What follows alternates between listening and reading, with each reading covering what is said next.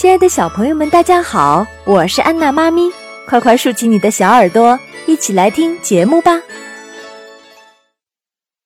第十四集：悟空三打白骨精。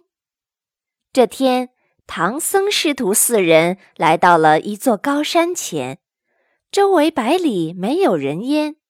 悟空说：“先去探路，顺便采些野果给大家吃。”他用金箍棒在唐僧等人的周围画了一个大圆圈，再三叮嘱他们千万不要出圈，直到他回来。见人不要理，见东西也不要吃。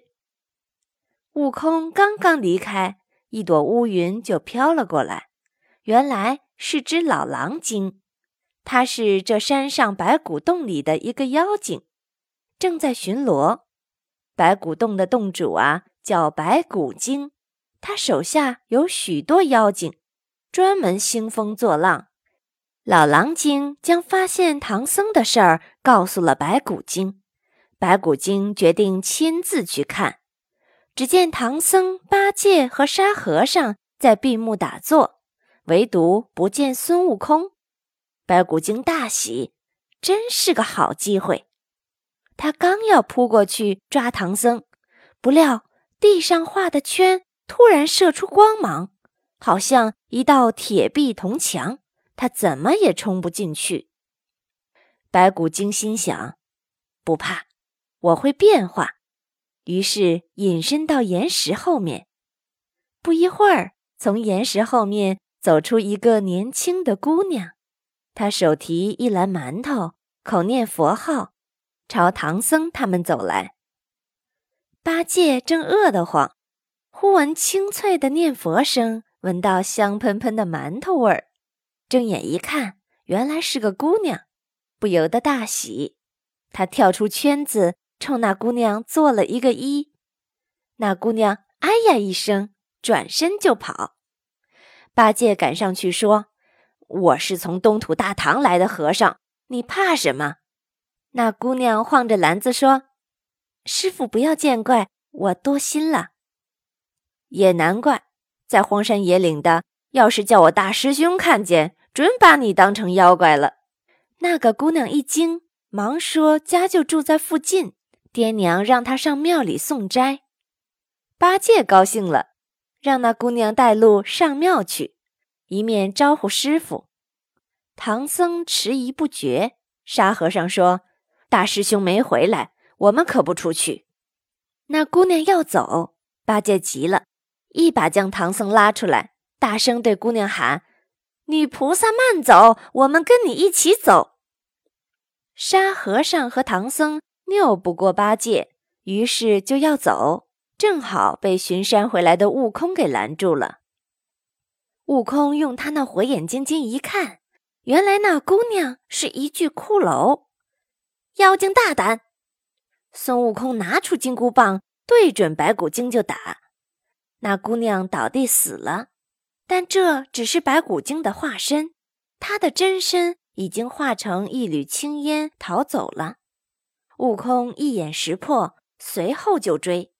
唐僧慌了，埋怨悟空夺生害命；八戒更是不依不饶，只有沙僧说：“师兄一路上擒妖捉怪，从未伤过好人。”这时，从山后转出一位老婆婆，她右手拄着竹杖，左手提着念珠，嘴里念着佛号。原来她也是白骨精变的。八戒看见了，说：“师傅不好，师兄打死的肯定是他的女儿，这可怎么办？”那老婆婆偏找八戒说：“小师傅，你看见我女儿了吗？”八戒心慌，唐僧更是脸色煞白。那婆婆看见了女尸，突然大哭起来：“我可怜的孩子呀！”那老婆婆突然揪住八戒，骂道：“肯定是你这凶和尚打死我女儿的，还我女儿！”唐僧红着脸说：“老婆婆，不是他，是我大徒弟闯的祸。”都怪我管教不严呐！那老婆婆松开手说：“还是这位长老慈悲，可怜我儿命苦，请你到前村买口棺材，将小女葬了也就算了。”这时候，悟空回来了，他看出这个老婆婆又是白骨精变的，拿起金箍棒当头劈了下来。那老婆婆应声倒地，真身却借着妖气腾空而去。悟空正要去追，被唐僧喝住：“你为何平白无故要了人家母女两条命？”悟空说：“师傅，你上当了，这母女是同一个妖怪变的。”八戒却说：“人家明明是人嘛。”唐僧说：“佛门五戒。”一戒就是戒杀，你犯了佛门杀戒，你走吧，我不要你这个徒弟了。沙僧在一旁求情：“师傅，要不是大师兄一路上除妖捉怪，师傅您早就被妖怪吃掉了，还是饶他一回吧。”唐僧想想也对，也就作罢。那白骨精两次险些丢了性命，满腹恼怒。一心在想鬼主意，一会儿白骨精在路边变出几间茅屋，自己则变成一个白头老翁，坐在门口，只等悟空前来。悟空认出这老翁就是妖精的化身，立即向他打去。那老翁看见唐僧等人在后面，大声呼喊：“救命啊！救命啊！”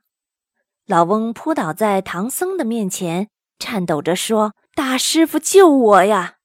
悟空要下手，被唐僧喝住：“住手！你连丧母女二命，还敢行凶！”妖怪一听，拍起胸脯大哭：“我的老伴儿啊，女儿啊！大师傅，你们这样杀人，还念什么佛呀？”悟空气得毛发直竖，喝道：“不管你千变万化，我还是能看出你是妖怪！”说罢，举棒就打。唐僧抢身护住妖精，说：“就是妖精，也要劝他弃恶从善。”悟空说：“妖精吃人，本性不会变。你今天救了他，他明天也不会放过你。”说完，举棒就将那妖精给打死了。唐僧叹口气，对悟空说。你还是回花果山吧。悟空说：“这西天取经妖怪多，还需要我老孙保你完成大事。”唐僧让他快走，八戒、沙僧也劝不成。悟空叮嘱八戒、沙僧，要他们好好的保护唐僧，取回真经。说罢，一个筋斗云就回花果山去了。欢迎下载喜马拉雅手机客户端，添加安娜妈咪早教公益播读加微账号收听节目。